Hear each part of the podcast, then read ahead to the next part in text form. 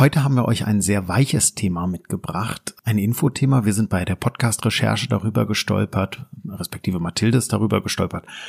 Und ähm, wir würden euch das gerne einmal vorstellen. Und zwar bestimmt kennst du die ein oder andere Person, die so im Ansatz zumindest glaubt, alles zu wissen, alles zu kennen, alles äh, besser zu wissen vielleicht auch, oder aber auch das krasse Gegenteil davon, ähm, daran komplett zu zweifeln.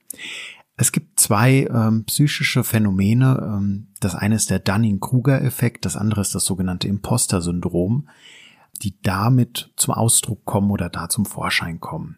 Was das bedeutet und wo wir denen im Alltag so begegnen können, das gucken wir uns heute einmal gemeinsam mit euch an in einer neuen Folge Nubo Radio. Und los geht's. Herzlich willkommen zu Nubo Radio, dem Office 365 Podcast für Unternehmen und Cloudworker. Einmal in der Woche gibt es hier Tipps, Tricks, Use Cases, Tool Updates und spannende Interviews aus der Praxis für die Praxis. Und jetzt viel Spaß bei einer neuen Episode.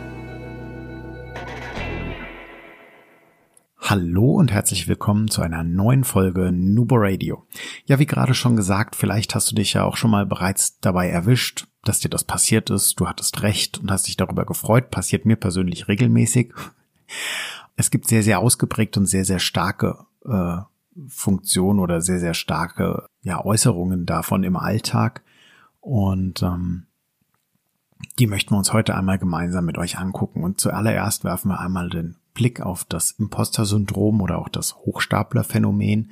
Dann schauen wir auf den Dunning-Kruger-Effekt und ähm, ziehen ein kurzes Fazit dazu.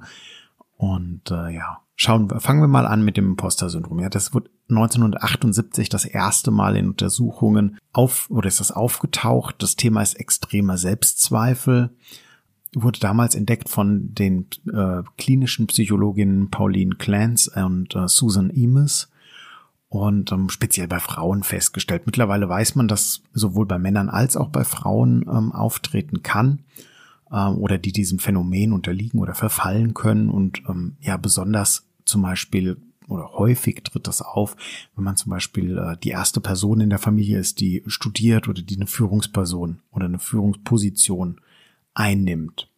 Wikipedia beschreibt das Imposter-Syndrom als ein Syndrom, bei dem Betroffene von massiven Selbstzweifeln hinsichtlich ihrer Fähigkeiten, Leistungen und Erfolge geplagt werden und unter ständiger Angst leiden, dass sie als Betrüger enttarnt werden können. Also man kennt das ja vielleicht äh, von sich aus auch hin und wieder, dass man mal daran zweifelt, ob das jetzt so richtig war, was man da getan hat, ob man das leisten kann, was da kommt.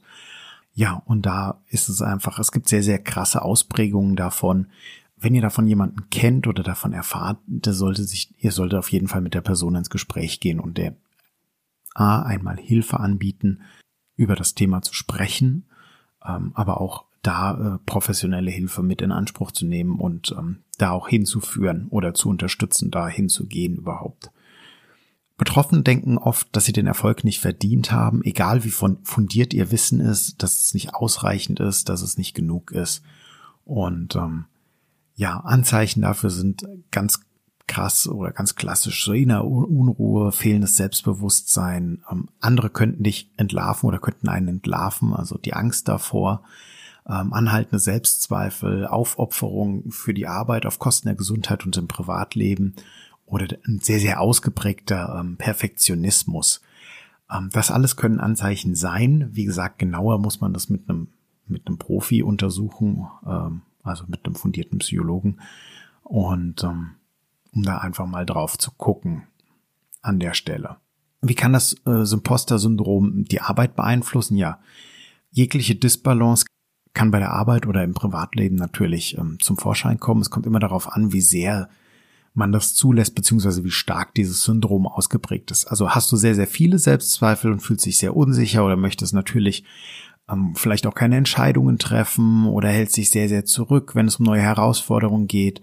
Ähm, also das alles sind so Anzeichen, dass es das Syndrom auch da ist oder dass es du, dich, Mann ähm, sich selbst blockiert und seine Fähigkeiten immens hemmt einfach dadurch. Auch durch den falschen Perfektionismus kann die Arbeit natürlich sehr, sehr stark leiden oder auch das private Umfeld sehr, sehr stark leiden, weil es auch immer mit einem Selbstzweifel einhergeht. Also immer 180 Prozent zu haben, haben zu wollen, ähm, immer den höchsten Standard zu erfüllen, Das löst auch inneren Stress aus, gegebenenfalls auf Dauer dann auch zu einer Überlast und beeinflusst uns dann sowohl im privaten als auch im beruflichen Kontext.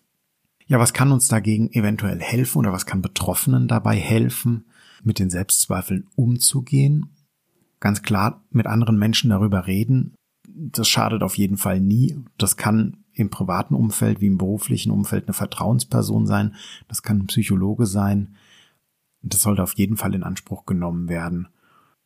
Für ein Erfolgstagebuch, also auch für Betroffene ist es ein sehr, sehr gutes Mittel, Tagebücher zu führen, einfach aufzuschreiben, ähm, was hat man Gutes geleistet, was hat Kleines, was war heute super an dem Tag, drei, drei Dinge, mache ich persönlich übrigens seit mittlerweile sechs Jahren. Jeden Abend eine kleine kurze Notiz, drei Dinge am Tag, die ich persönlich als Highlight empfunden habe. Und ähm, ist ein sehr, sehr schönes Format und es ist auch wirklich schön, wenn man da ein bisschen zurückgeht in der Zeit und einfach mal drauf guckt. Kostet nicht viel Zeit, sind so drei bis fünf Minuten am Abend und man freut sich einfach, wenn man dann auch mal zurückblättert und guckt, was so war. Such dir bei der Möglichkeit oder bei Bedarf einen Mentor, der bei der Arbeit unterstützt, der vielleicht Hilfestellungen gibt, der vielleicht auch mal den Finger hebt und sagt, hm, bisschen drüber. Die vierte Möglichkeit wäre, beginne mit kleinen oder man beginnt mit kleinen Affirmationen, die das Selbstvertrauen, die dem Selbstvertrauen gut tun. Also zum Beispiel ein Beispiel wäre eine Schreibübung mit einem Blatt Papier und einem Notizheft einfach starten und 15 Mal den gleichen Satz aufschreiben. Also zum Beispiel, ich bin gut genug. Ähm, und das einfach so zu verinnerlichen, dass der Betroffene, die Betroffene das wirklich wirklich ins Unterbewusstsein mit aufnimmt. Also das kann das auch lindern. Aber wie gesagt, für konkrete Dinge und Co. Geht zum Profi, geht mit dem Betroffenen, der Betroffenen zum Profi, holt da Hilfe mit an Bord. Ähm, das schadet auf jeden Fall nichts. Auch so etwas wie ein Kompliment einfach anzunehmen und einfach mal Danke zu sagen und ähm, Wertschätzung, Wertschätzung und Anerkennung zuzulassen sind Dinge, um dieses Syndrom abzumildern beziehungsweise damit überhaupt umzugehen. Und auch mit einem Selbstzweifel oder mit dem Anflug eines Selbstzweifels umzugehen. Gucken wir auf das Gegenteil von dem äh, Imposter-Syndrom, das wäre der Dunning-Kruger-Effekt. Da besteht eher die Frage, was weiß ich und wenn ja, wie viel? Und ähm, das Ganze wurde 1999 von David Dunning und Justin Kruger ähm, in einer Publikation veröffentlicht, in dem es darum ging, ähm, dass weniger kompetente Menschen selbstbewusster seien, als sie denken.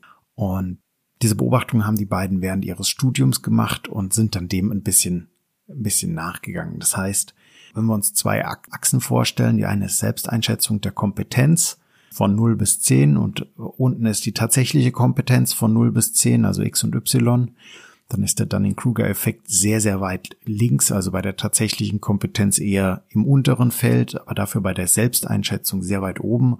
Und das Imposter-Syndrom ist genau auf der anderen Seite. Das ist nämlich ähm, bei der tatsächlichen Kompetenz sehr weit rechts, also eher im höheren Bereich. Und bei der Selbsteinschätzung sehr, sehr niedrig. Also sowohl das eine als auch das andere ist keine, keine gesunde Norm an der Stelle. Ähm, die Definition Dunning-Kruger-Effekt beschreibt das Phänomen, dass manche Menschen ihre Fähigkeiten in einem bestimmten Bereich übereinschätzen, obwohl sie in Wirklichkeit gar nicht besonders gut darin sind. Ähm, dieses Phänomen oder diese Personen haben oft Schwierigkeit, ihre eigene Unwissenheit zu erkennen, ähm, sind sich darüber gar nicht bewusst, wie viel sie tatsächlich eigentlich nicht wissen und neigen gleichzeitig dazu, die Fähigkeiten anderer zu unterschätzen beziehungsweise auch klein zu reden oder Qualifikationen abzuerkennen. Was sind so Anzeichen dafür? Übermäßiges Selbstvertrauen, Schwierigkeiten bei der Selbsteinschätzung natürlich, Ignoranz gegenüber Kritik, also man weiß es ja sowieso besser am Ende vom Tag, übertriebene Selbstbewertung oder Unterschätzung der Fähigkeiten auch von anderen Personen. Also darin äußert es sich natürlich ganz, ganz stark auch, dass man das einfach nicht anerkennt, dass vielleicht jemand anderes mehr anders besser wissen könnte als man persönlich selbst. Ähm, wie kann das, wie kann der Dunning-Kruger-Effekt deine Arbeit oder die Arbeit generell oder auch das Private, das Persönliche beeinflussen? Klar, primär sind es schon die Punkte, die wir oder die wir angesprochen haben. Das heißt, äh, übermäßiges Selbstvertrauen, Ignoranz gegenüber Kritik, ähm, übertriebene Selbstbewertung, andere abwerten. Ähm, gerade durch die Überbewertung der Fähigkeiten kann es natürlich dann passieren, dass der diejenige sich überschätzt, viel, viel mehr Aufgaben annimmt, ähm, für die man gar nicht qualifiziert ist, äh, schlechte Arbeit abgibt, ähm, abliefert, ähm, Frust, das führt einfach zu Frust bei den Beteiligten, ähm, ja, kann auch Ablehnung, auch über die Ablehnung von Feedback sein, dass man Fehler gemacht hat, das Kleinreden, Wegreden, ähm, einfach nicht dazu stehen. Gerade diese Fehlerkultur ähm, ist ja auch ein ganz, ganz wichtiger Punkt. Also es führt einfach zu negativem Klima, egal wo. Ähm, und dann auch natürlich zu, ja, vermutlich sozialen Kontakten oder Konflikten auf jeden Fall. Und ähm, es gibt dadurch, dass der diejenige, der Betroffene, die Betroffene nicht, nicht erkennt, in was sie gerade feststeckt, stecken, ähm, gibt es natürlich auch aus deren Sicht keine, keine Notwendigkeit zu einer Weiterbildung, weil man kennt ja auch äh, bereits alles. Vier Hilfsmittel, ähm, die gegen diese Selbsteinschätzung, Selbstüberschätzung helfen können, ist eine ehrliche Selbstreflexion. Da auch einfach mit reingehen, ähm, auch wieder zu schreiben, was ist gut, was ist nicht gut, ähm, wo hat's geklemmt, was hat geklemmt das einfach zu sehen, auch Feedback anzunehmen. Und ähm, zum Thema Feedback haben wir ja auch schon mal eine, eine Nubo Radio Folge gemacht, eine Nubo Radio Episode aufgenommen. Die Mathilde verlinkt euch die auch nochmal in den ähm, Show Notes mit drin. Sich einfach weiterbilden, das Wissen stetig zu erweitern. Gerade wenn wir jetzt auf unseren Kontext gucken, den Kontext Microsoft 365, ist es mittlerweile fast unmöglich, alles in der vollen Tiefe zu kennen, zu wissen, zu verstehen. Zusammenhänge zu verstehen und gerade sich da immer wieder weiterzubilden, ähm, zu hören, zu lesen, zu schauen, wie andere das machen, ist ein fantastisches Mittel, sich selbst auch einzuschätzen, wo stehe ich, was, was weiß ich eigentlich überhaupt noch, was weiß ich vielleicht auch gar nicht mehr. Ähm, und zum guter Schluss die gesunde Selbsteinschätzung. Also es ist total in Ordnung, wenn man bestimmte Aufgaben und Tätigkeiten nicht kann, nicht bewältigen kann. Da muss man da offen mit umgehen und einfach auch vielleicht sich Hilfe holen, sagen, ich benötige da einen Experten für, ich benötige da jemanden, der, der mich an der Stelle einfach unterstützt und dann kann man da einfach mit sehr, sehr gut ins Gespräch auch starten und umgehen. Unser Fazit, also zusammenfassend kann man mal sagen, äh, sowohl der Dunning-Kruger-Effekt als auch das Imposter-Syndrom treten mit Sicherheit recht häufig in der Realität in milder Form auf. Die Extreme sind glücklicherweise, also zumindest in meinem Umfeld, relativ selten natürlich. Jeder zweifelt mal an sich, jeder überschätzt sich mal. Ich glaube, das ist an der Stelle ein menschliches Phänomen oder auch ein menschliches ähm, Thema. Wichtig ist, dass man das für sich erkennt und gegebenenfalls bei, wenn man sehr, sehr starken äh, Ausprägungen davon hat, für sich das erkennt oder auch, wenn man jemanden im Umfeld hat, sagt vielleicht, ähm, dass man da mal auf die Suche mit Hilfe, mit professioneller Hilfe geht, an dem Fall und immer in die Selbstreflexion geht. Äh, vielleicht wirklich so ein kleines Erfolgstagebuch, was war gut, was war nicht gut, ähm, eine saubere Feedback-Kultur hat und damit kriegt man, denke ich schon, denke ich persönlich schon sehr, sehr viel in den Griff und sehr, sehr viel auch ähm, für sich geklärt, um da einfach eine neutrale Einschätzung oder eine sehr kompetente oder äh, fachlich, fachlich und tatsächlich richtige Einschätzung seiner eigenen Kompetenz zu erlangen. Seid ihr schon mal den Extremausprägungen begegnet? Wie seid ihr denn damit umgegangen? Uns würde das interessieren. Postet äh, gerne euren Kommentar dazu auf LinkedIn, auf Instagram oder per E-Mail an info@nuboworkers.com. Wir freuen uns auf euer Feedback und immer schön dran denken, Collaboration beginnt im Kopf und nicht mit Technik.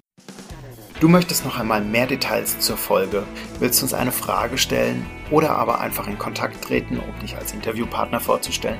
Kein Problem, auf www.nuboworkers.com findest du Insights zu Nubo Radio, als auch unsere Kontaktdaten und die Social Media Plattform.